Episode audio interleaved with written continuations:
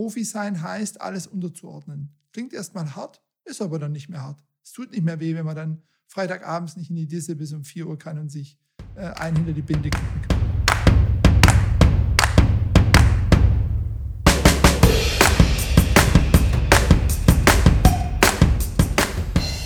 Hi und herzlich willkommen zu einer weiteren Ausgabe von Tennisplausch. Mein Name ist Mitko, ich bin Tennistrainer und Spieler und unterhalte mich regelmäßig mit Menschen, die den Tennissport lieben und sich dafür engagieren. Ich versuche herauszufinden, was sie täglich antreibt, auf dem Platz und neben dem Platz ihr Bestes zu geben. Hallo Michael, ähm, herzlich willkommen hier bei Tennisplausch. Du bist ähm, Ex-Profi-Tennisspieler. Du hast alle vier Grand Slam-Turniere gespielt. Du hast gegen Nadal gewonnen. Du hast deine Karriere 2016 mit, äh, mit dem Sahnehäubchen quasi beendet, äh, bist deutscher Meister geworden. Kannst jetzt auf 17 Jahre erfolgreiche Tenniskarriere zurückblicken. Und heute sitzen wir in deinem Büro. Wir sitzen mit einem gebührenden äh, und vorgeschriebenen Abstand. Wir tragen jetzt keine Masken, aber wir erleben gerade eine wirklich verrückte Zeit. Also noch sowas gab es eigentlich noch nie in der Geschichte. Bin durch Stuttgart durchgefahren wie eine Geisterstadt, wie ausgestorben. Meine Frage an dich oder meine erste Frage ist, wie erlebst du gerade jetzt diese Zeit was machst du gerade? Versuchst du dich fit zu halten? Ich meine, viel können wir jetzt gerade tatsächlich nicht machen. Auf dem Tennisplatz können wir nicht sein. Ja, also das ist tatsächlich eine extrem challenging time, würde ich mal sagen. Ja, also erstmal auch danke, dass ich hier mit dir sitzen darf. Das Sehr gerne. finde ich äh, richtig klasse. Und ja, wir erleben tatsächlich eine Zeit, die es, glaube ich, so noch nie gab. Also wenn ich mit meinen Eltern, mit meinen noch lebenden Großeltern spreche, ähm, die haben sowas in der Form eigentlich auch nicht mitgemacht, auch nicht in Kriegszeiten. Da war es natürlich vorübergehend natürlich auch extrem schlimm, aber ähm, ja, so, so eine ja, leere Stadt, wie du schon gesagt hast, habe ich auch selten erlebt. Und äh, natürlich, was mich äh, wirklich zutiefst bedrückt, ist, dass man nicht Tennis spielen kann. Und natürlich gibt es wichtigere Dinge, das ist auch klar. Ne? Also Berufe äh, stehen auf der Kippe, Geldprobleme, Aktienmärkte brechen ein. Aber ja, wenn man jetzt so eine große Leidenschaft hat, glaube ich, wie wir, auch die Zuhörer, dann, dann tut es schon sehr weh, wenn man nicht auf dem Platz kann. Die Welt steht still. Ähm, die Tennisturniere setzen aus. Heute Morgen habe ich gelesen, bis mindestens 13. Juli jetzt inzwischen ähm, setzen beide Touren aus. Wimbledon fällt aus. Äh, es, ist schon, es ist schon eine m, ziemlich große Katastrophe, glaube ich, für einen Profispieler, wenn er keine Turniere spielen kann. Kannst du das so ein bisschen nachempfinden? Was geht gerade so in den Köpfen vor? Ja, natürlich. Ich habe natürlich auch viel Kontakt mit den ähm, aktuellen Spielern noch und ich glaube, die große Challenge ist, also man hat immer wieder auch im, im äh, Profi-Alltag ähm, Wochen, wo man vielleicht verletzt ist, wo man auch nicht genau weiß, wie es weitergeht. Aber man weiß, man hat dann die Möglichkeit, wenn man wieder ready ist, zu spielen. Und ich glaube, das ist jetzt gerade die größte Herausforderung. Wie schaffen wir es, motiviert zu sein, uns weiter fit zu halten? Und zusätzlich können wir nicht die Facilities nutzen, die wir normal gewohnt sind. Ich merke es ja selber. Ich war, bin auch immer noch heute sehr aktiv neben meinem Beruf im, im Tennis, also spiele relativ häufig noch, äh, mehrmals die Woche, wenn es möglich ist, gehe regelmäßig ins Fitnessstudio. Das sind alles Dinge, die ich jetzt nicht mehr machen kann. Deswegen glaube ich, ist die Zeit, wir müssen neue Routinen entwickeln. Und das ist gar nicht so einfach. Ja. Ähm, jetzt bin ich ein ambitionierter Hobbyspieler, würde ich es jetzt mal so nennen. Ja, ich spiele natürlich immer noch gerne mit den Profis hier in der Region. Aber wenn ich jetzt Profi bin, dann habe ich ganz große Herausforderungen. Und das ist natürlich jetzt in Deutschland, in Europa gerade noch viel schlimmer wie vielleicht in anderen Bereichen der Welt. Ich habe äh, vor zwei Tagen noch einen Podcast mit Magnus Norman gehört und da wurde gesagt, dass er äh, in Schweden tatsächlich noch trainieren kann mit gebührendem Sicherheitsabstand, aber sie können noch spielen. Mhm, aha, also okay. das ist natürlich nochmal eine andere Situation, aber hier steht alles still. Und äh, ich mache mir viele Sorgen natürlich auch um die Tennistrainer, um die Tennisvereine und natürlich um die Spieler, ja, weil äh, es ist jetzt wirklich die Kunst, sich zu motivieren. Und ich glaube, der, wo jetzt hier es schafft, jeden Tag seine Routinen beizubehalten, der wird einen klaren Wettbewerbsvorteil haben, weil es die ersten Trainingseinheiten, das kann ich versprechen, das kenne ich aus Erfahrung, wenn man mal im Urlaub als Profi war, zwei Wochen oder so, das tut weh. Und jetzt sind wir hier in zwei, drei Monaten vielleicht äh, äh in der Pause und dann wird es challenging. Und da muss man sich meiner Meinung nach auch mental darauf vorbereiten, was dann kommt. Bevor wir jetzt in deine Profilaufbahn ähm, eintauchen, sage ich mal, mhm. würde ich gern wissen, wie wird man eigentlich Profi? Mhm. Also, weißt ja. du, was ich meine? Ja, klar. Äh, man hört es immer so, ja, und dann bin ich Profi geworden. Aber wie, wie, wie wird man das tatsächlich? Was, mhm. was braucht es da dazu, um Profi zu werden? Ich kann euch mal meine Geschichte erzählen. Also meine Geschichte ist eigentlich ein ziemliches Beispiel, wie es, glaube ich, bei vielen läuft. Ähm, ich habe so relativ spät erst äh, angefangen, regelmäßig Tennis zu spielen. Bin zwar mit sieben, acht in der Boris Becker Zeit in den Tennisclub gekommen mit einem Jahr Wartezeit damals, also sehr spannend. Ne? Das kann man sich heute nicht mehr vorstellen. Ja. Und äh, habe da einmal die Woche, zweimal die Woche angefangen, hobbymäßig zu spielen und dann so mit 13, 14 habe ich die ersten Bezirksturniere gespielt und habe hab da so ein bisschen ja, Lunte gerochen. Und ähm, der, der ja, der Wechsel kam eigentlich oder die, der größte Einfluss kam durch den Clubwechsel von meinem Vorortclub in Weidendorf zum TEC Waldau Stuttgart mit 15. Ich habe mit 14 ein paar gute Turniere gespielt hier in der Region und dann ist der Trainer dort aufmerksam geworden und die anderen Spieler haben gesagt, komm doch auf die Waldau. Meine Mutter war erstmal voll dagegen, weil das war einfach von Weidendorf nach Degerloch jeden Tag eine halbe Stunde, dreiviertel Stunde Fahrt und ich war ja noch Schüler habe ich gesagt, nee, ist mir egal, ich fahre dann immer mit der äh, Tennistasche ähm, mit der U6 nach, äh, zur Weinsteige und laufe dann die 15 Minuten den Berg hoch, weil da will ich hin. Und das war der Deal und abends bin ich von meinem Vater abgeholt worden. Und tatsächlich mit 15 bin ich dorthin gekommen und bin dort in so ein Umfeld von Höchstleistung gekommen. Also zehn gleichgesinnte Jungs, alle in meinem Alter, die nur eins im Kopf hatten, Tennis spielen. Ich nenne das immer so ein bisschen den Silicon Valley-Effekt, so die Startups, weil ja. wir hatten wirklich äh, nur Tennis im Kopf. Und das war für mich der Sommer, da war eine Bundesligamannschaft in der äh, Zeit noch, war für mich wirklich der Sommer, wo ich für mich entschlossen habe, ich will mal Tennisprofi werden und in die ersten 100 der Welt kommen. Und das war ziemlich spannend. Und dann habe ich, ähm, war wirklich ein Late Starter, ja, habe echt erst mit 15 meine erste Rangliste eigentlich oder 16 mit in, äh, in Württemberg bekommen, dann in Deutschland. Und da ging es halt in diesem Umfeld ganz schnell berghoch, weil wir nur Tennis gespielt haben. Also Schule aus, äh, in die Bahn und bis es dunkel war, haben wir die ganze Zeit gezockt.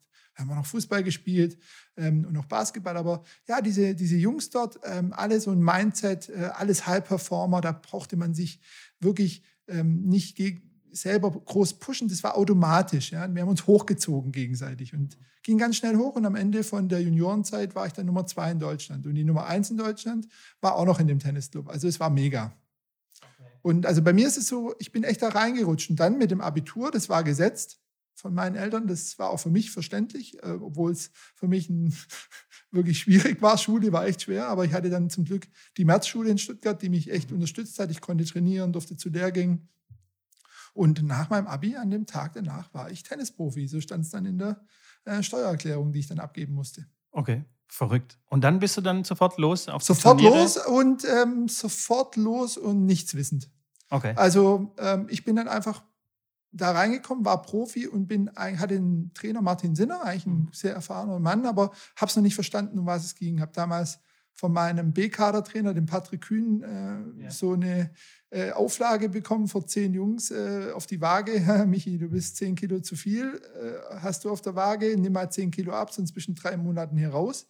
Die haben es super gemeint, die haben mir Bücher geschenkt, richtige Fitnessernährung, aber ich war einfach lazy, ich war immer noch ein Schüler. Und obwohl ich eigentlich einer der Besten dort war, war ich einfach noch nicht fit genug. Und deswegen hat es drei Jahre gedauert. Mit 21 hat es erst bei mir Klick gemacht, dass ich gemerkt habe, ich muss hart arbeiten, weil ich habe weiterhin einmal am Tag trainiert. Ein Profi kann aber nicht einmal am Tag trainieren und erwarten, dass er dann in der Weltrangliste hochsteigt. Ich bin dann halt nicht in Wimbledon gewesen am Anfang meiner Karriere, sondern irgendwo in Rumänien bei Challenge, äh, Futures oder in, in Frankreich oder bei kleinen Turnieren einfach. Und da habe ich ja für mich mit 21 war ich an einem Wendepunkt, da habe ich gesagt, entweder ich mache das jetzt nochmal richtig oder ich gehe halt studieren. Und das Glück war, dass der Günter Metzger und der Württembergische Tennisverband mich dann aufgenommen hat und da ging es dann, also donnerstags hatten wir das Gespräch, montags haben wir angefangen und da hat sich mein Leben um 180 Grad gedreht. Weil die haben halt einfach dort mir gesagt, du musst dreimal am Tag trainieren. Und dann war es plötzlich Arbeit. Also ich war dann irgendwann mal, habe ich ein Mindset entwickelt, das war am Anfang sehr schmerzhaft, weil kann man sich vorstellen, ich war einfach nicht fit. Aber dann war ich der Erste im WTB und der Letzte, der gegangen ist. Und nur damit allein habe ich in drei, vier Jahren wirklich einen Schritt gemacht von 700, 800 ähm, unter die ersten 200 und war dann an den ersten 100 dran. Und da kommen wir jetzt gleich drauf. Das war dann auch nochmal spannend und da bin ich zum ersten Mal mit Psychologie in Berührung gekommen. Okay. Da hast du dir dann Hilfe geholt oder wie? Ja, ähm, also ich bin ähm, mit Mitte ja, 24, 25 ähm, an den 100 dran gewesen, habe aber immer kurz bevor ich unter die ersten 100 kommen sollte, also so 110, 104, dann wieder, wieder gechoked und habe Matches verloren, die entscheidend waren. Und habe dann mit dem äh, Professor Gabler, ähm, äh, Sportpsychologen aus Tübingen, ein Top-Mann gearbeitet, äh, regelmäßig. Und wir haben viel dann an den Zielsetzungen gearbeitet und es hat eigentlich erst dann Klick gemacht, als er zu mir gesagt hat, warum ist dein Ziel eigentlich Top 100? Du schlägst doch schon Leute in den ersten 100. Warum ist dein Ziel nicht Top 50? Und habe ich darüber nachgedacht, habe mir das auch bildlich dann gemacht und fünf Monate später war ich 51 in der Welt. Okay. Und da habe ich für mich verstanden, hey, Psychologie im Tennis ist das A und O. Das macht 80 Prozent aus. Ich habe nicht besser gespielt, ich habe ein bisschen mehr Erfahrung gehabt, aber einfach diese Zielsetzung und dieses Großdenken, was im Schwabenländle und in Deutschland sehr schwierig ist, das hat ganz viel bewegt. Leider habe ich danach nicht noch weiter hoch, groß gedacht und deswegen gebe ich heute auch immer wieder den jungen Spielern mit, entwickelt eine Vision. Eine Vision ist etwas, das zunächst mal ungreifbar scheint, das vielleicht unrealistisch erscheint. Aber danach können wir dann unsere kurz-, mittel- und langfristigen Ziele richten. Und das treibt uns einfach weiter nach vorne, weil wir müssen im Tennis ganz groß denken. Alexander Zverev wurde immer als arrogant betitelt. Aber er hat diesen großen, diese große Vision, die Nummer eins der Welt zu werden. Und das hilft ihm einfach dann auch gegen Leute, die Nummer zehn in der Welt sind, völlig unbedarft ranzugehen, diesen Respekt zu verlieren. Schon Respekt vor der Person, aber nicht Respekt vor dem Game. Und ähm, ich erinnere mich noch an meine ersten Trainingssession mit, mit den Topstars. Ja, da war ich so tight äh, erste Mal auf dem Mercedes Cup, auf dem Center Cup mit einer Wildcard einlaufen. Ich konnte von der Universität gar nicht drauflaufen.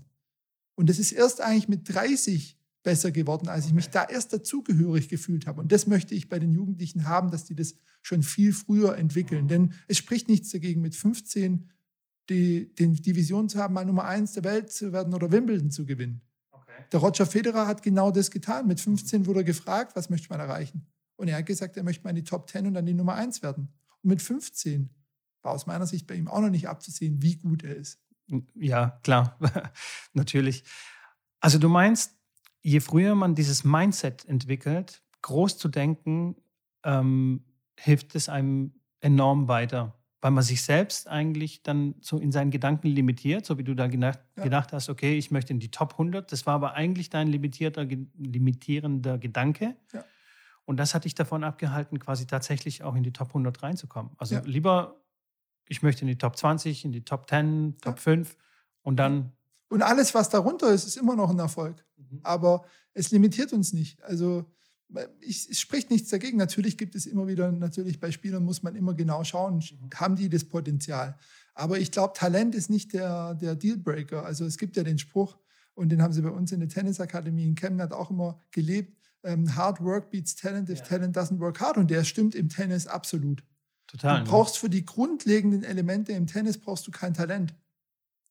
Pünktlich beim Training zu sein, hart zu arbeiten, ähm, jeden Tag das Beste zu geben, an deinen mentalen Fähigkeiten zu arbeiten, dann brauchst du kein Talent. Ja. Und ähm, das vergessen viele. Ähm, du musst im Tennis mit Üben, Üben, Üben einfach auch eine Grund, äh, an Bällen geschlagen haben, um auf einem gewissen Niveau zu spielen. Und ich finde es immer spannend. Also die meisten Spieler, und das ist ein O-Ton auch von vielen guten Trainern, mit denen ich mich unterhalte, ist, die Scha Jugendlichen schauen sich heute natürlicherweise immer die Highlights an. Und Tennis ist nicht Shotmaking. Tennis hm. ist zu 70, 80 Prozent große Targets, durch die Mitte auch mal, Cross, Cross, Cross, Longline, 2-1 spielen und make the guy play on the other side. Ja? Und das ist etwas, wo, wo mich auch umtreibt. Deswegen ähm, kommen wir später dazu. Ähm, kümmere ich mich oder möchte ich mich heute auch damit beschäftigen, mit dem mentalen Aspekt, weil Tennis ist ein Sport, den man mit viel Fleiß und viel Arbeit auf ein echt hohes Niveau bringen kann. Definitiv bin ich voll bei dir ähm, gefällt mir ganz gut, dass du das genau das erwähnt hast, dass Tennis eben nicht diese Highlights sind, die man bei YouTube sieht, äh, diese eineinhalb Minuten Schnitte, wo wirklich die Best Shots gezeigt werden und alle denken, okay, das ist Tennis. Aber das ist eben nicht so. Sehr gut, fantastisch. Jetzt habe ich meinen ersten Unterstützer gefunden.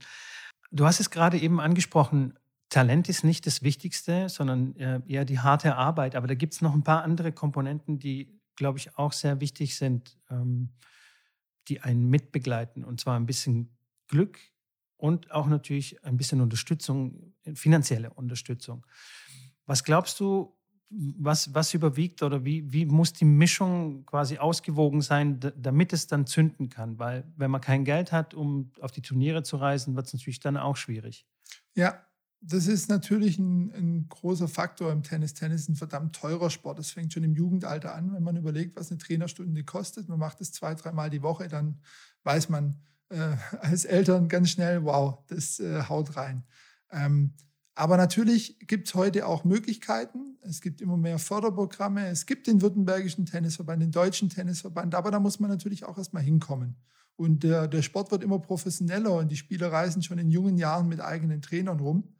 Und da muss man, glaube ich, auch immer wieder schauen, was gibt es denn für, für Quellen, für Unterstützung. Ja, es gibt in den meisten Tennisclubs gibt es Leute, die ähm, vom Geld her, glaube ich, gut zurechtkommen und die vielleicht auch, wenn die Einstellung stimmt und die sehen, hey, der Junge, der, der ackert sich ab, aber er kann es sich nicht leisten, die dann unterstützen. Also ich kann mir das gut vorstellen, allein in meinem Tennisclub in der Doggenburg gibt es viele Leute, die sagen, Mensch, wenn da einer wirklich so, ein, so eine Dedication hat, so, ein, so eine harte Arbeitsmoral, dann würden die den, glaube ich, auch unterstützen.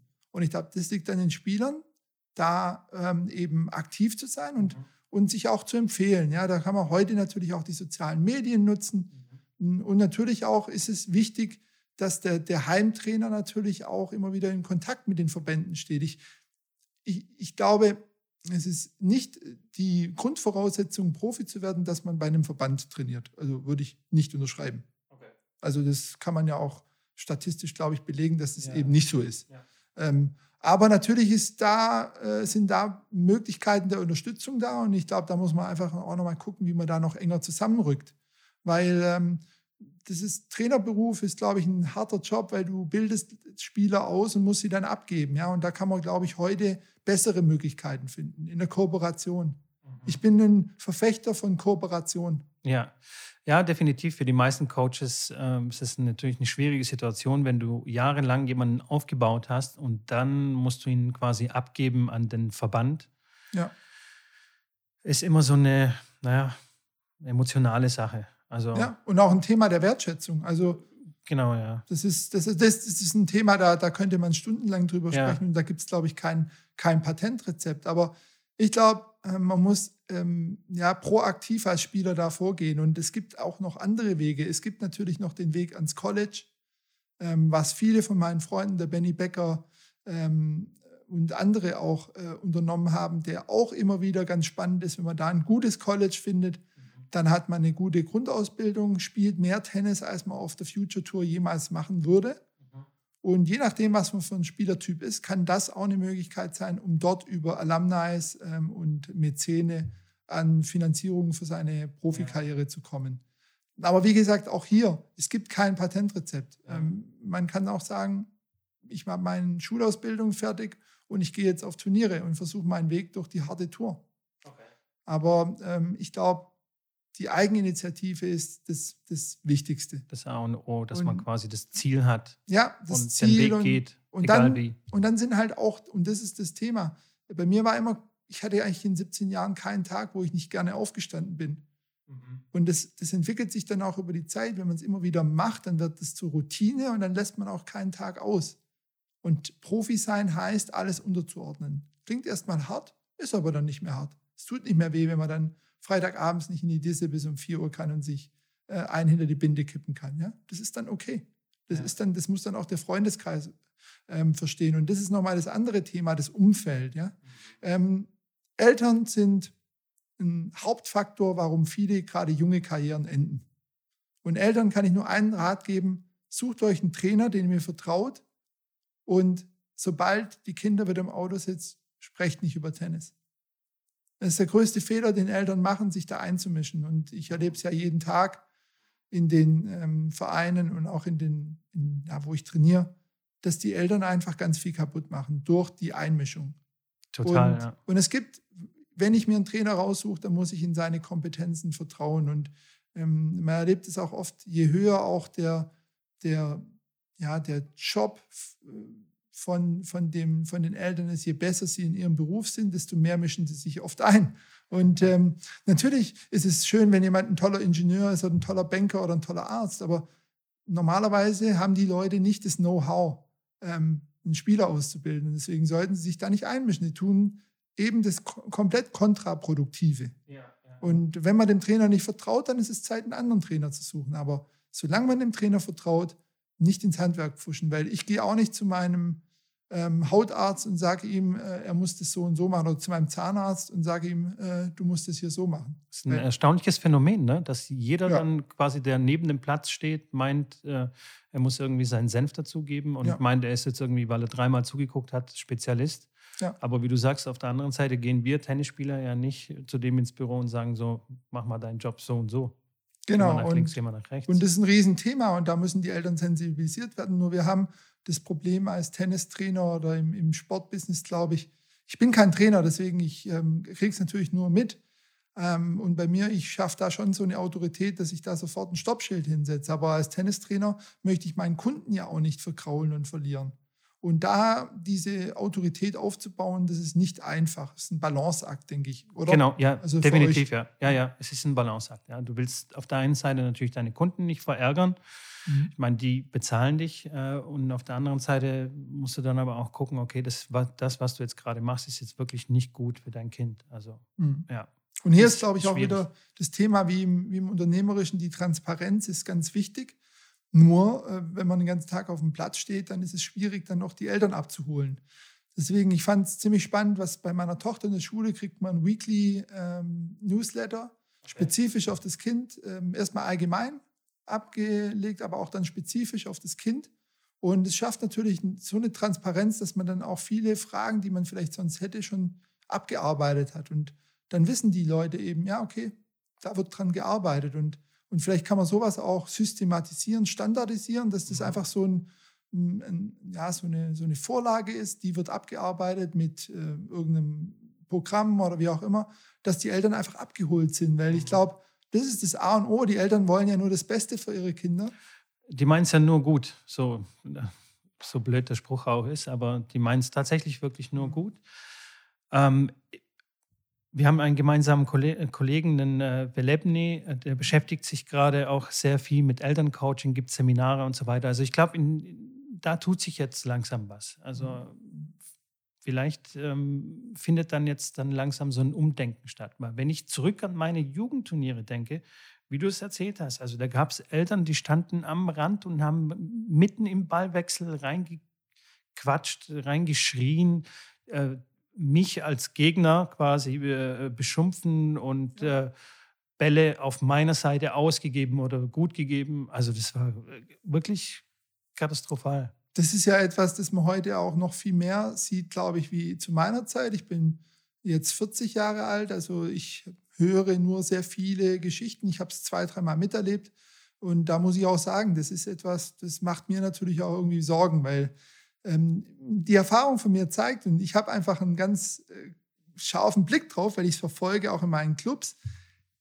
Lasst euch eins gesagt sein, liebe Eltern, ähm, die Percentage von den Spielern, die durchkommt, ist so gering, auch wenn wir immer wieder diese Namen wie Capriati, Agassi, Steffi Graf hören.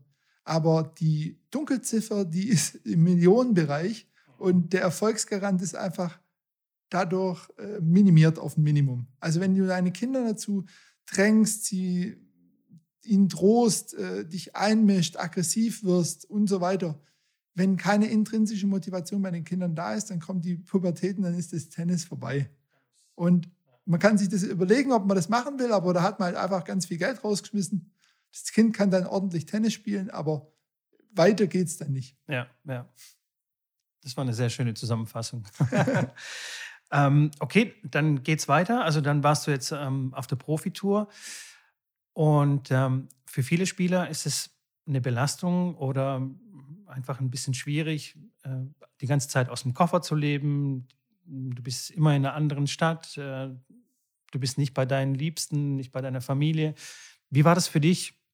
Ja, da habe ich eine schöne Anekdote. Ähm, als ich dann Profi wurde, konnte ich nicht um die Welt reisen. Also ich erinnere mich, ähm, ich war Juli Abitur Und im August war ich zusammen mit Simon Kreul in Rumänien bei meinem ersten Future mit einem Trainer vom Württembergischen Tennisverband damals noch, ähm, der Gerardo Mirat. Und ja. ähm, ich bin nach einer Woche abgereist, weil ich so Heimweh nach meiner Freundin hatte damals, ähm, dass ich dann mir einen Flug äh, genommen habe und bin einfach heim habe die Turnierreise abgebrochen. Okay. Und die haben natürlich das gar nicht verstanden, haben gesagt, du musst gehen. Ich konnte es nicht. Es ging mental nicht. Ähm, jetzt bleibt natürlich, da müsste man dazu sagen, dass die Freundin heute die meine Frau ist. Seit 22 Jahren bin ich mit ihr zusammen, die Mutter meiner Kinder, meiner beiden Kinder. Also die Entscheidung von mir war nicht so verkehrt, aber es hat tatsächlich lang gedauert. Und es war immer natürlich ganz, ganz viel ähm, Herzschmerz auch dabei. Ja. Für meine Frau war es natürlich viel schwieriger wie für mich. Ich war auf Turnieren dann. Irgendwann habe ich mich damit zurechtgefunden, habe meinen Traum gelebt. Ja, das war ja mein Traum. Aber sie war immer alleine. Und natürlich schafft es auch bei, bei, der, bei, bei dem Lebenspartner Unmut ja? Ähm, und Traurigkeit. Und das habe ich natürlich auch immer mitbekommen, habe das aber dann irgendwie schon ganz gut ausblenden können. Man wird auch da, man baut sich auch eine Schutzmauer auf. Mhm. Aber ich kann wirklich dankbar sein für das, dass sie so loyal zu mir war, ähm, weil ähm, das war alles andere als äh, einfach. Das muss man wirklich sagen. Aber jetzt als Spieler selber hat man natürlich auch ganz viel Learnings. Ja, man reist um die Welt. Ich war, glaube ich, äh, auf jedem Kontinent, fast in jedem Land. Äh, Afrika jetzt nicht so sehr, nur Südam Südafrika. Ähm, aber das ist eine tolle Erfahrung, die man macht. Und ich habe das irgendwann schon genossen, ja, um die Welt zu reisen. Am Flughafen kannten die mich schon in der Lufthansa Lounge, ja.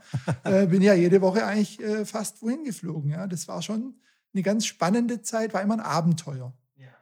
Also und, ähm, irgendwann hat mir mein Vater mal gesagt, so als ich Mitte 20 war, Mensch, jetzt bist du in Tokio, dann mach doch mal eine Sightseeing. Ah, da habe ich keine Energien. Also wenn du es nicht machst, ich zahle dir ein Taxi, nimm dir ein Taxi einen Tag und mach eine Sightseeing. Habe ich dann auch gemacht. Die Turniere bieten auch viel. Mhm. Und dann sieht man auch mal mehr, weil man hat nicht immer die Energie. Also New York, äh, da hast du nicht die Zeit und die, die Energie, da eine Sightseeing-Tour jedes Mal zu machen. Aber habe es natürlich dann nach dem Turnier noch mal einen Tag verlängert und dann nochmal mir die Zeit genommen. Ja? Und das war auch sehr wertvoll. Ja?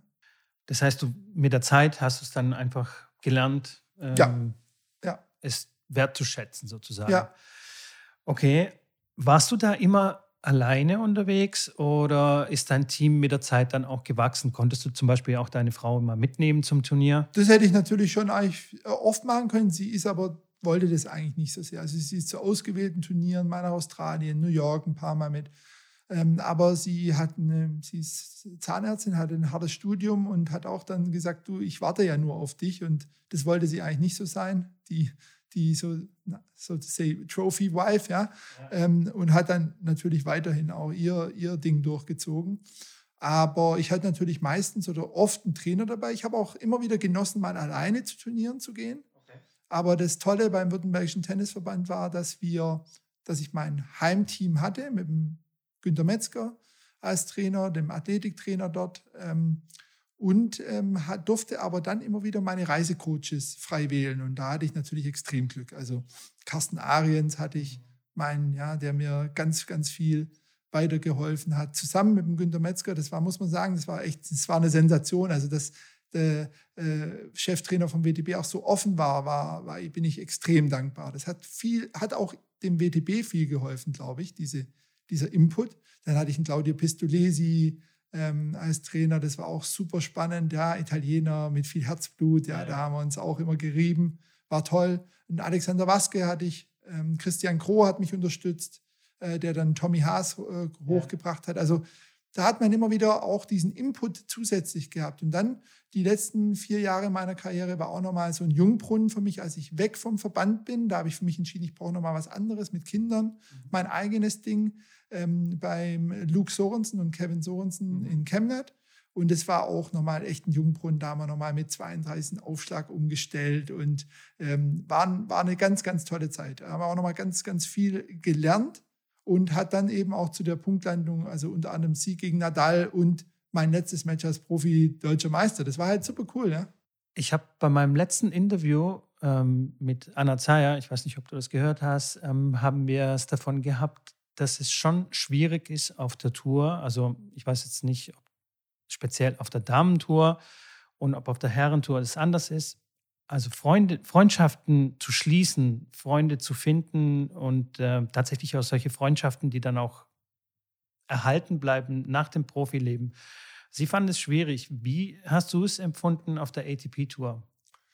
Ja, also das ist nicht einfach, das ist klar. Meisten, das ist aber natürlich, der Tennisspieler ist ähm, eher ein egoistischer Typ, aber nicht negativ jetzt gemeint, sondern er muss natürlich nach sich schauen. Ja, das ist ein Unternehmer, der muss performen, damit er Geld verdient. Ähm, ich habe es aber eigentlich gar nicht so verkehrt gesehen. Ähm, die Deutschen haben natürlich auch eine, eine Mentalität des Neids. Ja? Ich hab, muss mich da mhm. selber auch immer wieder erwischen. Mhm. Story immer mit dem Andy Beck. Wir haben uns immer gebettelt im Training und heute sind wir eigentlich echt Buddies und verstehen uns richtig gut. Und ich war einfach ein Idiot, muss man sagen. Ich habe dieses Teaming nicht richtig verstanden, weil wir haben jeden Tag zusammen trainiert und ich hätte da viel mehr in, die, in, den, ja, in das Gemeinsame gehen sollen und war da immer so ein bisschen, oh, ich teile nicht mein Wissen und so. Würde ich heute auch anders machen. Aber es gibt immer äh, Spieler, mit denen man gut zurechtkommt. Mit, dem, mit Tommy Haas komme ich heute noch, habe noch Kontakt. Mit Benny mhm. Becker bin ich super zurechtgekommen. Äh, Matthias Baching, es gab wirklich ganz, ganz viele. Auch ein Mischa Zverev, ein super Typ. Also die meisten Spieler sind echt okay. Aber zu, zu nah sind, das ist halt schwierig. Ja? Aber ich muss sagen, also ich habe immer noch äh, Freude, wenn ich die Spieler sehe heute. Und ich glaube, mit einem Großteil komme ich auch gut zurecht. Also, aber so richtig Freundschaften ist nicht so einfach. Okay.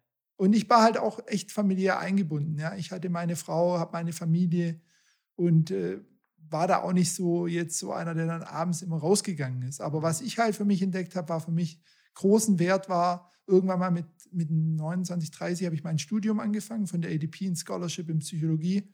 Und das hat mir geholfen, weil da konnte ich mich abschotten. Ja, diesen, ja, dieses Smalltalk, dieses Rumalbern, Videospiele spielen, das hat mich irgendwann mal nicht mehr gefordert und das habe ich auch nie gemacht, aber das war für mich nicht so ja, lohnenswert und das war für mich die beste Entscheidung. Da habe ich mich immer zurückgezogen, habe meine Bücher gehabt, habe meine Übung, ähm, ja, die ganzen Tests machen müssen, musste mich vorbereiten und das war für mich einfach top. Da war ich abgeschottet mhm. und habe mein Ding gemacht.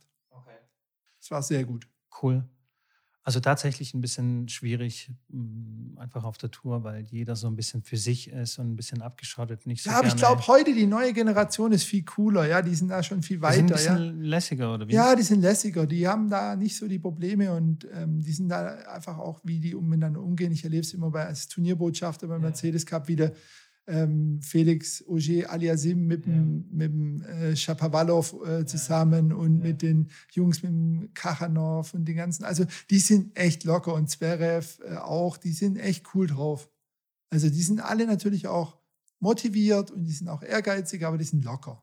Und das gefällt mir eigentlich. Also das, das ist schon eine neue Generation. Ja, ja das bringt auf jeden Fall ein bisschen Frische äh, mit rein, äh, wie die miteinander umgehen, gerade so Kyrgios mit äh, Jack Sock, wie, sie, wie genau. die sich da so gegenseitig abfeiern auf Instagram. Äh, das ist definitiv cool, ja. Es hat Unterhaltungswert auch. Ja, auf jeden Fall. Ähm, kommen wir mal zu deinem Karriere-Highlight. Mhm. Was würdest du sagen, ähm, äh, war dein Highlight? War das ein bestimmtes Match oder ein Turnier? Was, was würdest ja. du da rauspicken wollen? Hm, wenn ich so rückblickend drauf schaue, war, war wo ich echt nicht, ja, nicht stolz, aber was ich halt hammergeil fand, war echt das letzte Match als Profi deutscher Meister. Der, der Titel hat jetzt unter Tennisspielern nicht so einen großen Wert, aber das war etwas, wo ich im Juni gesagt habe, den Titel habe ich noch nicht den will ich unbedingt haben. Und dass das geklappt hat, auch noch gegen einen tollen Spieler, Maximilian Marter im Finale, vor heimischem Publikum, eigentlich Biberach, Württemberg gehört zum heimischen Publikum, das war für mich eine ganz, ganz tolle Sache. Da, das war so ein toller Ab, äh, Abschluss irgendwie, ja. das war genial. Aber natürlich, Sieg gegen Nadal war toll, aber in dem Moment habe ich das noch gar nicht so realisiert. Okay. Also das ist natürlich eine schöne Story, die man erzählen kann. Deutschland Davis Cup war auch toll, mhm. wobei ich da, ja, das, da, das war jetzt nicht ganz, ja, so top, weil ich ja auch nicht richtig gespielt habe. Also ich habe Dead Rubber gespielt, was schön war. Aber ja, das war, das war aber spannend. Das war eine interessante Zeit. Aber was auch toll war, war natürlich dreimal Heilbronn zu gewinnen. Das war so, da habe ich früher die größten Spieler zugeschaut. Charlie Steb, Michael Stich, ja. ähm, die wirklich Top-Spieler. Goran Ivanisevic war dort, wo ich noch junger Spieler war. Der hat dort gespielt und glaube auch gewonnen. Robin Soderling dort.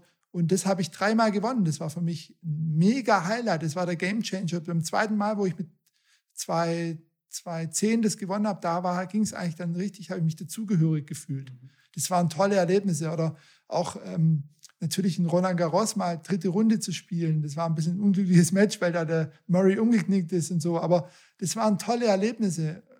Und da gab es so viel. Also ich habe kein richtiges, so wo ich sage, Mensch, Highlight, aber auch in Indian Wells zu spielen. Ja. Da habe ich immer gut gespielt. Das war, war geil. Ja?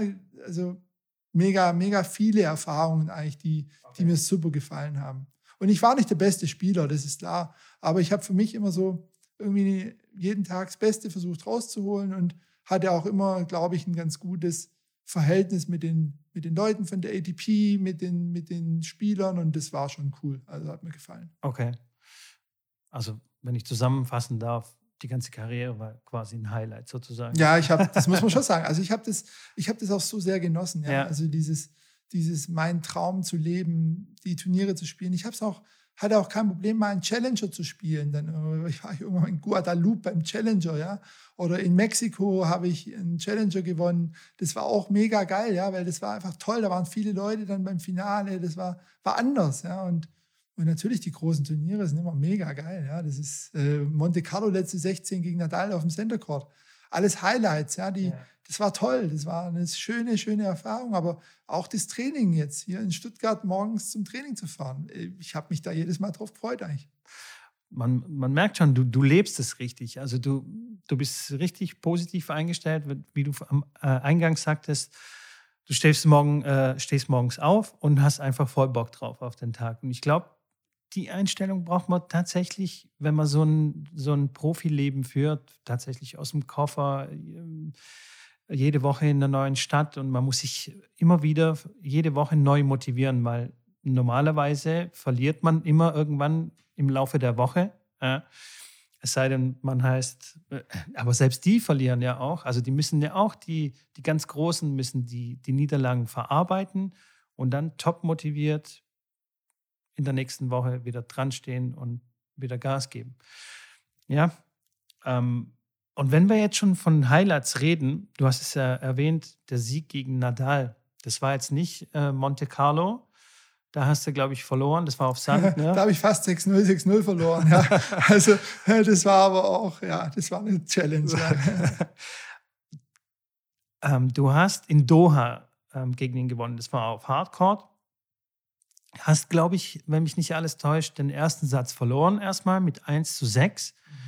Und dann, wie zum Teufel, gewinnt man dann gegen Nadal? Was ist dann passiert? Ja, da kamen eigentlich viele Dinge zusammen. Ich hatte echt nochmal äh, mit meinem Team eine Monster-Vorbereitung, wo wir echt äh, uns vier Wochen richtig Zeit genommen haben, echt intensiv. Ich habe einen Schläger gewechselt, ein neues Modell ähm, von Wilson gespielt, dann plötzlich ähm, das, wo der Feliciano Lopez auch schon Jahre gespielt hat. Das war so ein bisschen schnellerer Schläger. Also ähm, das war war, es sind viele Dinge zusammen. Ich habe eine gute Quali gespielt, gegen gute Leute gewonnen. Dort gegen Matthias Bachinger, glaube ich, letzte Runde Quali gewonnen. Also habe da echt schon gut gespielt, habe gemerkt, da geht was. Und dann in dem Match gegen Nadal, ich war da auch froh. Ich habe ihn mir selber gezogen bei der Auslosung für die Qualifiers und habe mir auch die Faust gegeben, weil ich wusste, es ist ein TV-Match. Alle schauen zu zu Hause. Und dann habe ich gemerkt, hey, irgendwie 1-6, aber ich bin eigentlich gut drauf, da geht noch was. Körperlich war ich top da. Und dann bin ich irgendwie in so einen Rausch gekommen und habe es echt bis 5-4 im dritten eigentlich auch gut gemacht.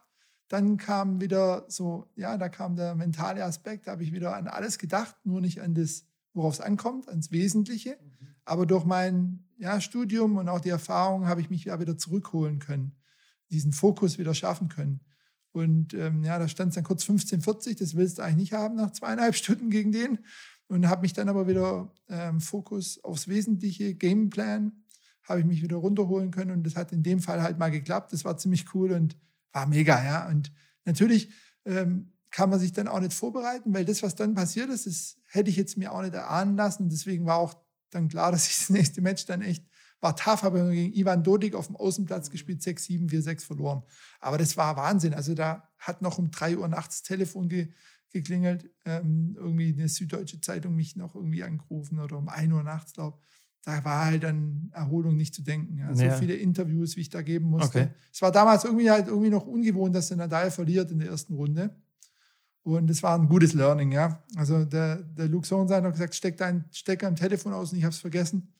Und äh, ja, das war dann spannend. Aber es war eine super, also das, das Bild kann mir ja keiner mehr nehmen. Und es war ja. schön. Und es war auch ganz toll und das, das rechne ich denen halt einfach auch hoch an. Der war ein Champion als Verlierer, genau wie ein Champion ist als Gewinner. Ja. Und das ist einfach geil. Es ist tatsächlich so ein guter, guter Sportsman-Typ. Ja. ja. Der fairer Typ. Fairer Typ, der beleidigt dich nicht, der wird nicht äh, unfair, der, der gratuliert dir und der grüßt dich auch noch und ja, das ist ein Role Model. Einfach ein geiler Typ. Okay. Er hat mich da vorher auch schon so platt gemacht. Cool. Du hast einen Master in Sportpsychologie, hast einen Bachelor in ähm, Psychologie, hast noch ähm, eine Ausbildung zum systemischen Coach gemacht und bist auch noch Change Manager. Mhm. Wie sieht denn so der, äh, der Arbeitstag heute für dich aus? Mhm. Ja, das ist ähm, ziemlich interessant. Also ich bin jetzt heute natürlich mehr im Unternehmerischen tätig. Also ähm, da gibt es einen schönen äh, Sportwagenbauer Stuttgart, wo ich sehr aktiv bin und dort ähm, als Coach arbeiten darf. Und das ist super spannend. Also ich habe dann immer Teams in der Regel, die ich dann betreue. Und da lernt man natürlich auch von denen viel. Aber das Schöne ist, der Sport ähm, gibt schöne Aufhänger und äh, kann echt benutzt werden, weil die Challenges sind für alle gleich. Und wir haben das ähm, eben mit meinem Kollegen, mit dem Dr. Handschuh zusammen so auf vier Säulen gestellt. Ja? Also das nennen wir auch die vier Superkräfte für Top-Performance aus dem Höchstleistungssport. Und das wäre einfach Motivation, also vor allem Langfristmotivation und Verbesserung, dann Widerstandsfähigkeit und Fokus und als letztes Teaming. Also man kann sich das ganz einfach so erklären. Äh, in jedem Bereich ähm, braucht man Motivation, um morgens erstens mal aus dem Bett zu kommen ähm, und natürlich die tägliche Arbeit zu machen, besonders dann, wenn es schwierig fällt. Dann Widerstandsfähigkeit, du hast vorher erwähnt, im Tennis habe ich eigentlich jede Woche verloren, außer bei den 13 Turnieren, die ich gewonnen habe. Und wenn man da nicht widerstandsfähig ist, dann wird es schwer. Und selbst in Wimbledon verlieren nach zwei Tagen die besten 128 Tennisspieler, die Hälfte davon verliert ihr erstes Match. Und am Ende hat nur einer nicht verloren und das ist halt der Sieger. Also muss man einfach damit umgehen können. Und da gibt es Wege, die man einfach aus dem Sport eins zu eins ins Unternehmerische übertragen kann.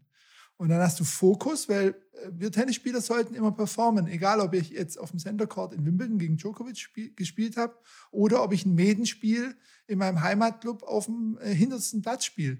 Ähm, du musst ja immer die Leistung abrufen, wenn es drauf ankommt. Und im Gleiche, das Gleiche ist im Unternehmerischen. Wenn du einen Vortrag vom Vorstand halten musst, musst du performen. Wenn du im Team an einem Projekt arbeitest und du hast eine Deadline, dann musst du sie eben abarbeiten bis zu dem Zeitpunkt.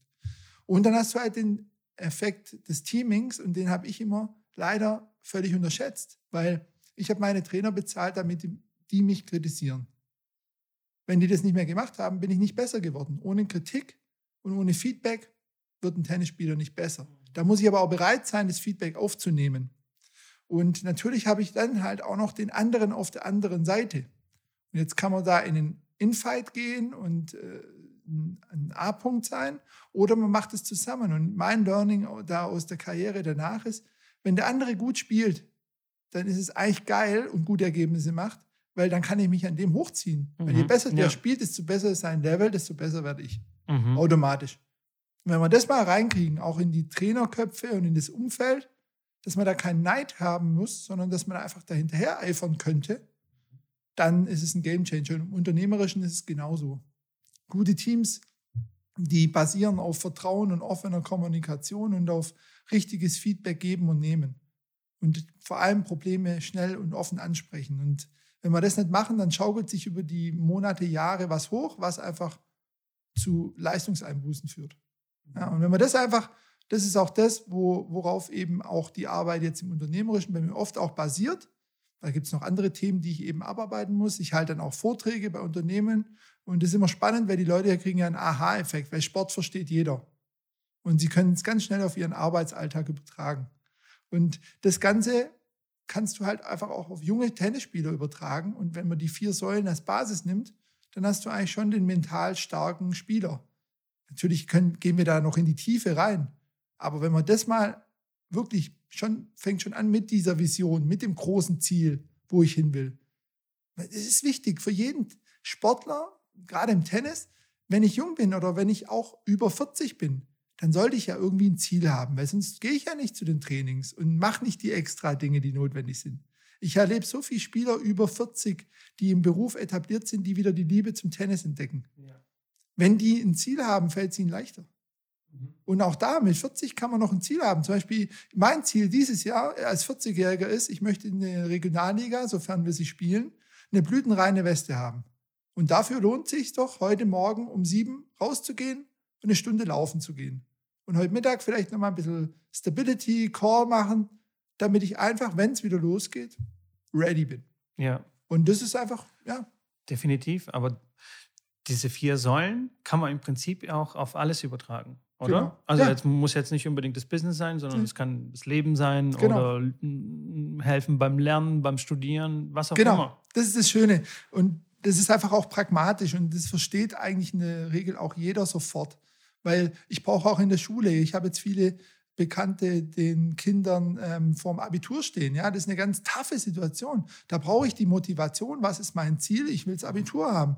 Ich brauche die Widerstandsfähigkeit. Jetzt gerade, ich kann nicht in die Schule. Ich, wie kriege ich meinen Stoff? Ich muss äh, flexibel sein. Ich muss fokussiert sein, weil ich muss mich wirklich dedicated nach einer Routine, nach einem Plan immer wieder mit meinem Stoff beschäftigen. Und ich brauche trotzdem das Teaming, weil ich muss trotzdem mit meinen Kollegen, mit meinen Mitschülern äh, im Kontakt bleiben, weil Social Distancing, whatever das auch heißt, aber ich brauche ja Kontakt zu Menschen. Und, und das sind, also das kannst du tatsächlich auch ins Private übertragen, ja. Motivation, äh, äh, mein Partner, ja. ja. Äh, da ist auch mal wieder mit äh, Infights und mit äh, Reibereien zu rechnen. Und da musst du auch fokussiert sein, dass du immer wieder die Zeit nimmst und du musst ein gutes Team zusammen sein. Definitiv, ja. Also, ja also Tennis bereitet einen vor auf, aufs, aufs Leben sozusagen. Das klingt jetzt erst Hat das nicht jemand äh, mal gesagt? Ich habe das, das halt gesagt, Schule des Lebens, aber ah, das ja, haben bestimmt auch andere schon gesagt, ja. Aber ich würde sagen, da ja. gab es wahrscheinlich schon noch viel, viel berühmtere Menschen wie mich, die das bestimmt auch schon erkannt haben. Ich glaube es wirklich. Ja, ja also, glaube ich tatsächlich auch, ja. ja. Und, und man muss auch, ich glaube, das ist auch nochmal wichtig vielleicht zu sagen, das ist ja nicht immer das Ziel, wenn man Tennis spielt, dass man Profi wird. Mhm. Ich glaube, das hat so viele schöne Facetten. Egal auf welchem Level ich spiele, ich lerne ja genau dieselben Dinge. Und äh, ich finde auch, ich finde es ja auch mittlerweile so genial, in der Mannschaft Tennis zu spielen.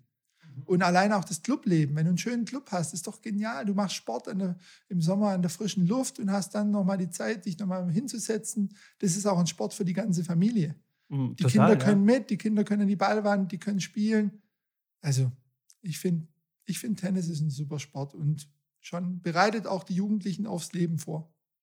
Definitiv, wie du jetzt gerade auch sagtest, also das, das habe ich jetzt schon von ein paar Profis äh, gehört, dass sie inzwischen, oder nicht inzwischen, aber dass sie einfach dieses Team oder das Teaming, ähm, Medenspiele oder Davis Cup einfach genießen, voll genießen, weil du ansonsten ähm, für den Rest des Jahres bist du alleine unterwegs und kämpfst immer nur für dich alleine. Also du bist immer so ein Einzelkämpfer. Klar hast du dein Umfeld um dich herum und so, aber tatsächlich auf dem Tennisplatz stehst du immer alleine. Das sind deine Entscheidungen, du bist da immer unter Druck, keiner kann sie dir abnehmen, du musst da abliefern. Und tatsächlich empfinden das viele, viele Profis dann als so befreiend oder einfach mal cool, einfach mal geil, äh, in der Mannschaft zu spielen. Medenspiele oder wie auch immer. Man sieht es auch an den äh, Labour Cup, mhm. wie die da abgehen. Das ist ja abartig, was da für eine Stimmung ist, wie die dann sich pushen und abfeiern und wie, wie ausgelassen die tatsächlich auch sind. Ne? Mhm, mhm. Ähm, ja, ist ein sehr schöner Aspekt, dieses Team und, und zusammen, mhm. Zusammenspielen.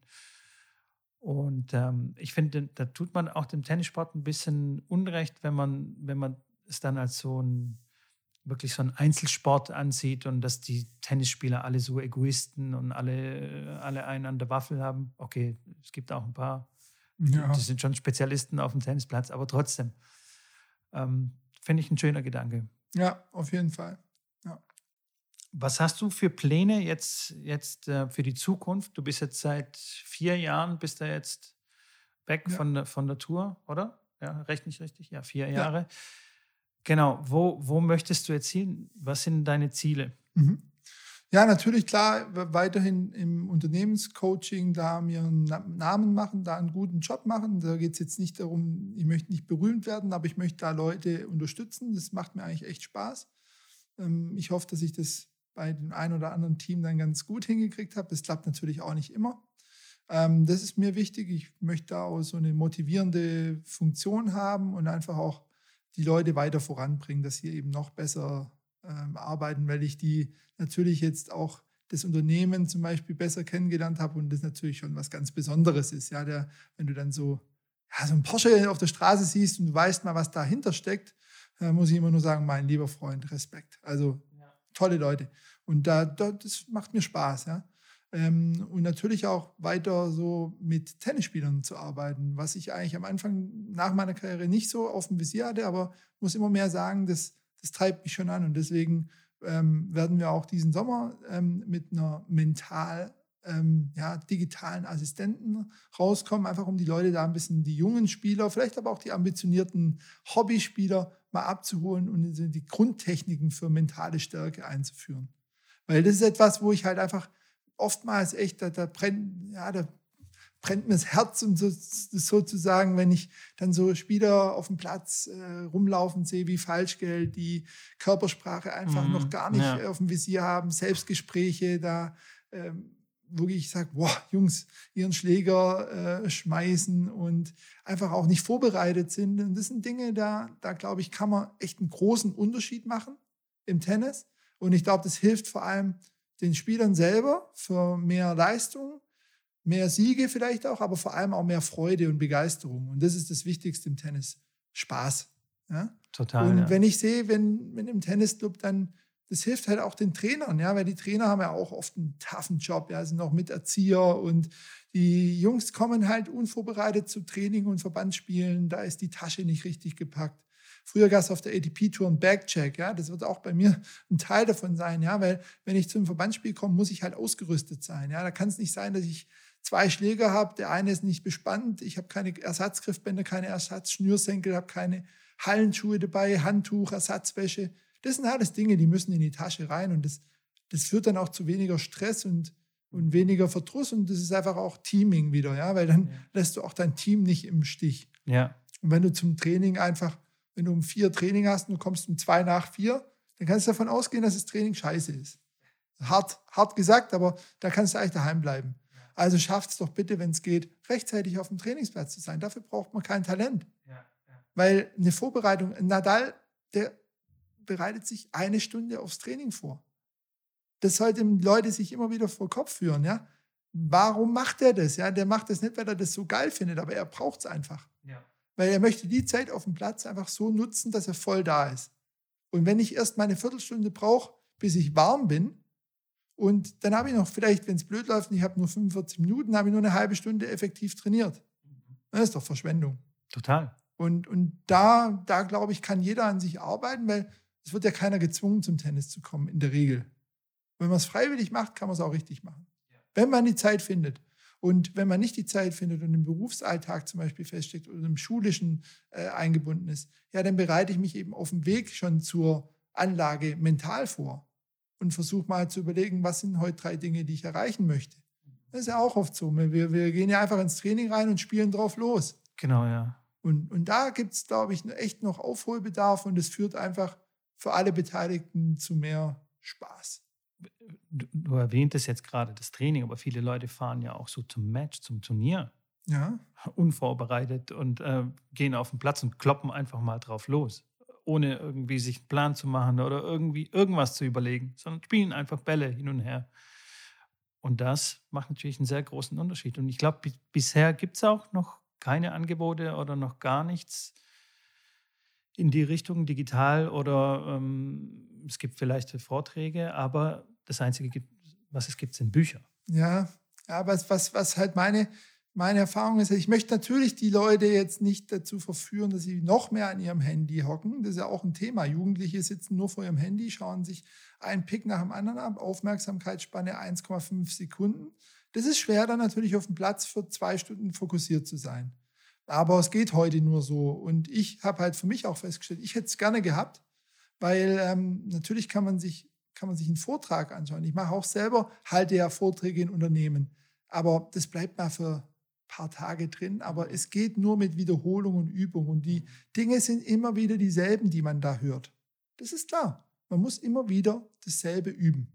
Aber dann, nur dann geht es halt in das, ja, ins System über und dann kann man es dann abrufen, wenn es drauf ankommt. Und wir können das Training nutzen, um diese Dinge zu üben. Es gibt verschiedene Routinen, die bei einem Profi meiner Meinung nach dabei sein müssen. Ob, egal ob Introvert oder Extrovert, aber Körpersprache, Push-Routinen, also verbal und auch Gestiken, die gehören dazu. Ja, die holen ja. einen wieder hier ins Hier und Jetzt, geben einem so eine positive Grundhaltung und, über, überlisten auch so ein bisschen das Unterbewusstsein. Ja? Und, und ich dachte, da kannst du damit arbeiten und da kannst du da ganz schnelle Erfolge erzielen. Aber man muss es halt machen. Und deswegen braucht man einen Assistenten, der einen immer wieder daran erinnert und abholt. Definitiv, ja, man braucht einen Spezialisten an seiner Seite. Das ist, wie, wie, du sagst, durch Wiederholung, nur so kriegt man, kriegt man das rein. Das ist wie Vorhand Crosse üben. Wenn man die nicht 20.000 Mal hin und her gespielt hat in einem mäßigen Tempo, was ich immer sage, also meinen ja. Schülern versuche ich immer zu sagen, okay, mäßig. Erstmal 30, 40 Mal übers Netz den Ball cross zu spielen. Und genau das Gleiche ist es. Man muss einfach immer die gleichen Routinen wiederholen. Oder? Ja, ich sehe es genauso. Also im Tennis ist es einfach, das Thema ist so, wie ich es vorher schon gesagt habe, üben, üben, üben. Ähm, sonst klappt es nicht. Also es wird halt nicht möglich sein. Und ähm, das macht natürlich nicht immer Spaß, aber ähm, ich hatte neulich mal ähm, so eine junge Truppe von vier Spielern, die wollten mal mit mir äh, ein paar Tipps haben. Da habe ich gesagt, komm, dann machen wir das mal. Und dann habe ich den einfach, haben wir uns erstmal 20 Minuten warm gemacht, äh, was schon mal ungewöhnlich für die war, aber die haben das gut gemacht. Und dann habe ich denen eine Aufgabenstellung gegeben, habe ich gesagt, sofort auf dem Platz und ihr spielt jetzt einfach mal 20 Mal den Ball hin und her. Das haben sie einfach nicht hingekriegt. Wir haben es nicht hingekriegt, in der Hälfte vom Platz 20 Mal einen Ball in den Herz schlagen. Dann sage ich halt, ja, wir wollen jetzt mal lieber hier äh, den äh, Dropshot aus der Luft oder whatever machen. Ja, das heißt, ja. ja, aber das ist die Grundvoraussetzung. Ja. Spiel den Ball ohne Fehler musst du in der Lage sein, meiner Meinung nach, fünf Minuten den Ball ohne Fehler über, übers Netz zu ja. spielen. High Margin, hoch übers Netz, genau. ähm, gute Länge, das muss möglich sein. Ja. Und wenn ich das noch nicht kann, dann brauche ich nicht einen Tweener versuchen. das, ist, das ist halt das. Und das, das, das, hört man nicht immer gerne, aber das ist ja. Tennis. Und ähm, das wird dir jeder gute Spieler sagen, hey, das musst du schaffen. Und ja. das kann man trainieren. Und mhm. das ist nur Disziplin und da kann man sich, das kann, da braucht man zum einen natürlich den Trainer, der ihn da einem immer wieder auch technisch korrigiert, aber vor allem braucht man einfach einen anderen auf der Seite und zur Not eine Ballmaschine und muss es abarbeiten. Ja. Und das ist etwas, was mich auch immer wieder überrascht. Also früher, wir haben, wie äh, gesagt, den ganzen Mittag von 2 Uhr bis es dunkel wurde, fast die ganze Zeit Tennis gespielt. Ein Elfer nach dem anderen, Kleinfeld und alles und uns Sätze gegeneinander gespielt. Und über diese Wiederholungen sind wir einfach routiniert geworden und haben dann einfach auch das abrufen können. Und heute, die Schüler sind natürlich auch involviert, die müssen sehr viel Schularbeit leisten. Und ich erlebe es oft, dass die halt zum Training kommen und dann wieder abhauen, auch im Sommer. Und dann sage ich mal, Leute, wo geht ihr hin? Ja, ich muss noch heim. Dann sage ich, aber ihr müsst doch noch ein bisschen spielen. Ja. Und es geht nicht mit einer Stunde am ja, Tag. Also ja, drei Stunden musst du halt schon spielen. Dann, ne? ja. Da machen wir thematisch jetzt mal wieder so einen kleinen Sprung zurück. Erzähl mal den Zuhörern, wie sieht denn so ein Profi-Alltag aus? Also, ich sag mal, jetzt nicht bei einem Turnier, sondern mhm. in der Vorbereitungsphase. Du stehst morgens auf und wie, wie ja. trainierst du dann? Also bei mir, das mag bei anderen auch anders sein, ja, aber ähm, wir haben es eigentlich immer so gehalten, dass ich immer ähm, Warm-up, gutes Warm-up, dann eine eineinhalb, zwei Stunden Session am Morgen ähm, also relativ früh auch aufstehen, ja, nicht zu spät natürlich. Ich hm, war schon für mich wichtig, dass man dann so gegen neun anfängt bis um elf. Also Warm-up 8.30 bis 9 so. Vielleicht auch mal 9 bis 9.30, ja. dann bis um 12 Ten Tennistraining. Dann habe ich Mittag gegessen. Dann Pause, ja. also zwei Stunden schon Minimum Pause. Dann nochmal eine Tennissession, die nochmal eineinhalb, zwei Stunden war. Und dann noch eigentlich immer noch eine Athletikeinheit, Minimum eine Stunde. Und was ich dann halt zusätzlich noch gemacht habe, ich habe mich abends, entweder bin ich zum Physiotherapeuten, mhm. ähm, habe dort Massagen gehabt und Physiotherapie und abends immer, das war Standard bei mir, im Hotelzimmer bei Turnieren oder auch daheim vor dem Fernseher, mich Minimum eine halbe Stunde noch intensiv gedehnt. Okay. Das hat mich zum Beispiel extrem verletzungsfrei gehalten. Okay. Dieses, das war auch vom Kopf eine Entspannung und dann ja. wirklich jeden Muskel lange, lange dehnen. Das hat bei mir jetzt spezifisch halt gut funktioniert. Und ich habe einfach die Physiotherapie und die Regeneration für mich schon als wichtig genommen. Ich, ähm, das war schon so, das war ein wichtiger Bestandteil. Ja? Okay. Und das ist dann ein voller Tag. Ja, also ja da, das ist ein Arbeitstag. Ja, du bist also, du stehst früh auf, gehst raus und dann kommst halt irgendwie am Nachmittag, Abend heim. Natürlich hat man auch mal nur einen halben Tag trainiert und dann gesagt, jetzt Regeneration, nichts machen. Ja. Aber normal waren die Tage relativ lang. Okay. Und ähm, das, da muss man sich drauf einstellen. Das sind sechs Stunden Training mit Pausen, muss natürlich dazwischen machen. Ja, klar. Aber, und Essen, ja. ja. Auch wichtiger Faktor. Auch ein wichtiger Faktor, ja. Ja, und, und ähm, ich habe mich dann, damit habe ich mich eigentlich immer wieder so auf einem Level gehalten, das für mich gut war. Ja. Wenn man das dann zusammennimmt, zusammenzählt und dann noch mentale Vorbereitung und natürlich auch äh, Gamepläne erstellen und mhm. Taktiken äh, ähm, überlegen, mit dem Trainer absprechen und so, dann ist der Tag komplett voll. Dann ist es wie ja. ein ganz normaler Arbeitstag. Ja, ja was ich spannend finde, auch das Thema, wenn du das erwähnst, so Gameplan, Taktiken, ja. Ähm, ich ich finde es immer, ich, für mich ist Tennis ein Schachspiel. Ja. Und äh, das ist immer spannend zu sehen, wie ich heute noch gegen so Youngsters hier, württembergische Spitze und äh, was weiß ich noch, äh, vor zwei Jahren in der Bundesliga noch gegen 100 in der Welt noch gewonnen habe, wo ich dann auch sage, ja, die haben überhaupt kein Spielverständnis. Ja? Und das Spielverständnis entsteht durch viel Spielen, Elfer, Spielsituationen, ja. Ähm, einfach eine Lösung finden. Und das, ja. ist, das ist Tennis. Mhm. Suche und du wirst finden. Das ist Tennis. Und oftmals habe ich das Gefühl, die jungen Spieler gehen die Suche gar nicht nach, sondern die versuchen halt mit dem Highlight-Shot dem Problem aus dem Weg zu gehen. Das funktioniert nicht. Ja. Und da werden sie gegen mich einfach mit meinem Slice und dann wieder ein hoher ja. und dann bin ich wieder vorne und dann wieder. Das ist dieses, dieses Tennis ist Taktik und Tennis ist ein Schachspiel. Und das müssen die Spieler, glaube ich, oder das ist wichtig zu verstehen. Heute können alle ballern. Das ist super. Das muss man auch können, glaube ich. Das war nicht so mein Ding. Also Ball wegspielen, so wie der Andy Beck, das konnte ich nicht. Aber ich glaube, was ich konnte, ein gutes Spiel lesen, sehen, was, was tut dem mhm. Gegner weh. Und da, glaube ich, müssen wir mal hinkommen, dass wir da so, so einen Spielwitz wieder entwickeln. Ja, dieses Klein-Klein-Spiel auch muss auch passen. Ja? Du musst auch in der Lage sein, mal eine Lösung zu finden, mal hoch zu spielen. Nicht eine Höhe. Ja. Und das ist Tennis. Aber meinst du, dieses Spielverständnis oder diese, dieses Spiellesen, was du gerade erwähnt hast, können das junge Spieler schon oder reift es erst mhm. oder kommt man erst dazu, wenn man ein bisschen älter ist? Weil wenn ich dir so zuhöre, ja. dann entdecke ich auch mich da wieder so. Ja. Ich bin erst besser geworden im Spiel mit 30, 31, 32. Mhm.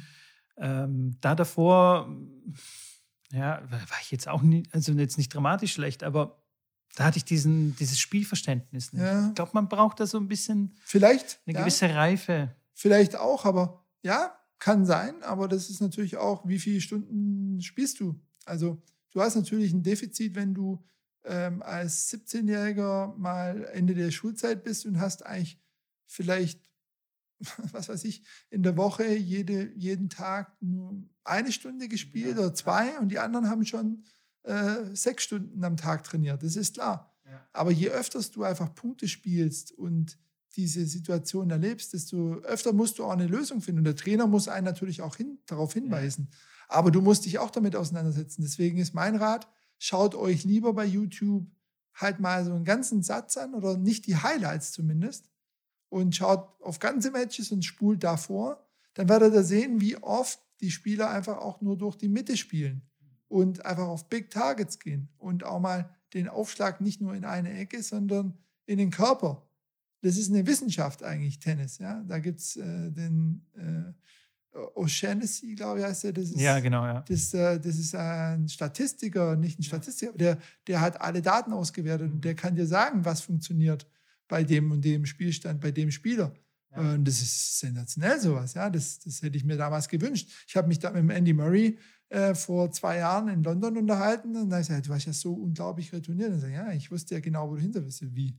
Und äh, die haben bei der LTA eben so eine Analyse-Software. Da sitzen irgendwie drei Jungs und die schicken ihm dann vorher immer die Auswertung. Und da wusste der bei Einstand, enger Spielstand, serviert der Berrer zu 80 äh, Prozent da und dahin. Krass. Fand ich geil, ja? ja Mega, ja. ja? Der ja. Jan de Witt zum Beispiel ist auch ein Vorreiter mit dem Breakpoint-Team, mhm. der das schon vor 10, 15 Jahren eingeführt hat. Das ist auch zum Beispiel sensationell, was der da hat. Also so eine Dedication und so eine, so eine wissenschaftliche Analyse auch, also super. Ja, ja. Ganz toll. Und, das, und da, der könnte dir natürlich sofort zeigen, wenn er dich spielen sieht, ja, hier, das ist die falsche Taktik. Ja? Und ja. dieses, das lernst du natürlich mit der Zeit, den richtigen Ball auszuwählen. Aber es muss dir auch mal einer sagen. Und du musst auch spüren. Definitiv. Weil wenn ja. du aus dem Lauf immer Longline spielst, ja. anstatt hoch Cross zurück, dann wirst du ja irgendwann mal merken, dass du immer einen Crossball fängst. Ja. Dann musst du ja irgendwann mal sagen, hey, suche, überlege und dann wirst du eine Lösung hoffentlich finden. Aber es gibt immer wieder Leute, die versuchen es trotzdem mit dem ja. Longline-Ball. Ja, weil der Rafa den halt kann, ja, als genau. Linkshänder zum Beispiel. Ja. Schön, dass du das erwähnst, ja.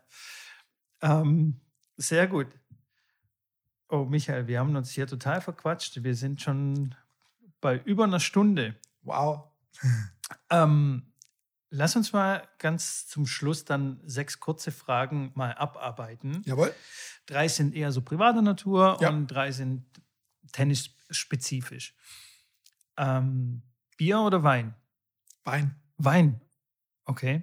Das kam so schnell. Ja, ich mag Trinkst mal. du gar kein Bier? Doch, ich trinke auch gerne Bier. Okay, also, aber, aber, wenn ich jetzt wählen könnte, würde ich wahrscheinlich eher ein gutes Glas Rotwein okay. wählen. Ja. Sehr schön. Regional bestimmt. Nee? Hm, nicht unbedingt. okay. Star Wars oder Star Trek? Keins von beiden. Keins von beiden. Bin kein Fan. ähm, MacBook oder Windows PC? Wobei ich da schon rüber, wenn äh, ich rüber linse. Muss man ganz klar sagen, Mac. MacBook. Ja. Okay. Ähm, wer ist dein absoluter Tennisspieler oder Tennisspielerin? Gibt es da ein Idol? Hm. Ja, so für mich ist Stefan Edberg ein ganz großes Idol. Okay. Das klingt jetzt erstmal so, ja, den nee, voll gut. Öfter, aber nee, Stefan Edberg habe ich die letzten drei Jahre ähm, immer wieder auch beim, bei der ATP Finals als ATP-Alumni getroffen und das ist einfach ein Hammertyp. Echt? Der sieht okay. immer noch äh, aus wie aus dem Ei gepellt und der hat, der ist super freundlich, super humble, offen. Okay. Und das ist ein Vorbild. Ja, der ist auch als ähm, Geschäftsmann sehr erfolgreich gewesen, hat immer noch eine nette Frau. Also den fand ich vorbildlich, ja. Und ich habe den Spielstil von ihm halt geliebt, ja, wie der gespielt hat, war schon richtig cool. Mega cool, ne? Ja. Tatsächlich war Stefan Edberg einer meiner Lieblingsspieler in, in, in der Jugend. Ich fand ihn sensationell. Also, wenn er gegen Boris Becker gespielt hat, zum Beispiel in Finalspiele, Wimbledon oder sowas, ja. war ich meistens für Edberg. Ja, gut, das war ich nicht. So weil, das, ja, das war ich nicht, weil der Boris war schon auch mein Kindheitsheld. Ja. Ähm, aber ja, also wenn ich halt so jetzt mal mich gerade so entsinne, fand ich den halt richtig ja. mega, ja. Sagen wir es mal so, ich war gespalten. Ich war, ich war für Boris und für Stefan. Mir war es egal. Das ist ein Kompromiss, ja. Nee, aber super. Ähm, was ist dein Lieblingsbelag? Hauptblatt. Oh, das kann man auch schnell. Ja, ganz klar. Hauptblatt, langsamer Hauptblatt, sehr rau. Ja. High Bounce, das hat mir eigentlich gut gelegen. Ja, da habe ich meine gut, besten ja. Ergebnisse eigentlich so für mich immer erzielt, habe ich gern gespielt. Ob draußen oder drin, eher natürlich drin. In der Halle war für mich noch besser mit 100 Kilo. War es angenehmer, wenn die Sonne nicht so runtergepresst hat. Also in den Wells habe ich immer super gespielt. Da war trockene Hitze. Miami bin ich, habe ich immer abgekackt, weil da war so feucht, ne? luftfeucht ne? und das war für mich der Tod. Also ich weiß noch, ich habe mal in Mumbai gespielt, da habe ich irgendwie Viertelfinale oder sowas gegen Tommy Robredo, dass er damals so zwölf in der Welt war, gespielt habe in drei Sätzen verloren. Und es war irgendwann abends um neun und ich habe, glaube ich, äh, dreimal meine Socken wechseln müssen und zweimal die Schuhe, weil ich so ausgelaufen bin. Also es war nichts für mich. ja, Deswegen lieber Halle und äh, da weiß ich, da sind die Temperaturen immer gleich. Ich war drei, drei Monate ähm, in Bradenton, bei der, äh, in der Nähe von der IMG. Es ist abartig, diese Hitze. Also ja wie du sagst, man schwitzt im Schuh drin, der komplette Socken ist nass und es ist einfach abartig. Ja, da muss ich aber natürlich sagen, als Tennisspieler wäre es gut, wenn man in so einer Region oft trainiert, weil das muss man gewohnt werden. Ja. Weil das ist einfach, es gibt viele Turniere, wo die Bedingungen halt so sind. Und da habe ich natürlich auch New York. New York ist genau dasselbe. In New York ja. ist es sehr luftfeucht, ja. äh, wenn es dumm läuft. Und das war für mich immer sehr schwierig. Und ja da wirst du dann einfach abgehärtet. Ja? So ein Tommy Haas ist einfach so gewohnt, die Hitze, 40 Grad, äh, Luftfeuchtigkeit, da immer trainiert. Das er war in Sarasota, glaube ich, ne? Ich glaube, ja. Und das ja. hat ihn, er war ja auch dann bei der IMG Academy am Anfang. Ja. Und das hat ihn einfach nicht gejuckt. Ja. Und das ist ein schöner Vorteil. Ne? Also wenn du da mittags spielst, das verstehe ich nicht, wie, wie, das, wie das funktionieren soll. Wir haben immer mm, morgens oder am späten Abend dann trainiert, wenn, wenn noch halbwegs mit den Lichtverhältnissen okay war und es war trotzdem abartig. Ja. Ja, ist tough. Ein Profi würde jetzt halt sagen, oder der Trainer Ja. würde jetzt sagen, ja, du kannst dir aber auch nicht aussuchen, wann du spielst. Ja, eben. Ja, Also musst halt voll reingehen, aber ja, der Mensch ist ein Okay. Gewohnheitstier. ja so sieht's aus. Ähm, was ist dein bester Schlag? Schwer. Ich glaube, mein Slice ist ziemlich gut. Und mein Aufschlag, glaube ich. Okay. Aber so mein Slice, Rückhand-Slice ist, glaube ich, nicht schlecht. Und damit kann ich die Jungs auch ärgern.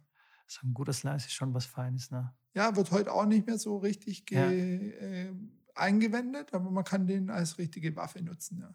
Schon, ne? Ja. Ich bin auch ein Sl- Slice-Liebhaber. Sensationeller Schlag.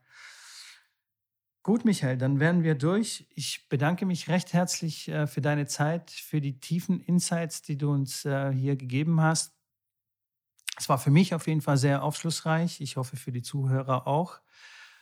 Und ähm, ja, wenn ihr noch weitere Fragen habt da draußen, bitte schreibt mir ähm, an return@tennisplausch.de oder bei Instagram einfach eine Direct Message. Und ähm, ich werde es dann an Michael weiterleiten. Oder ihr könnt ihm dann auch selber auf Instagram äh, folgen. Ich werde sehr gerne auch die Profile, äh, seine Profile ähm, verlinken. Michael, herzlichen Dank.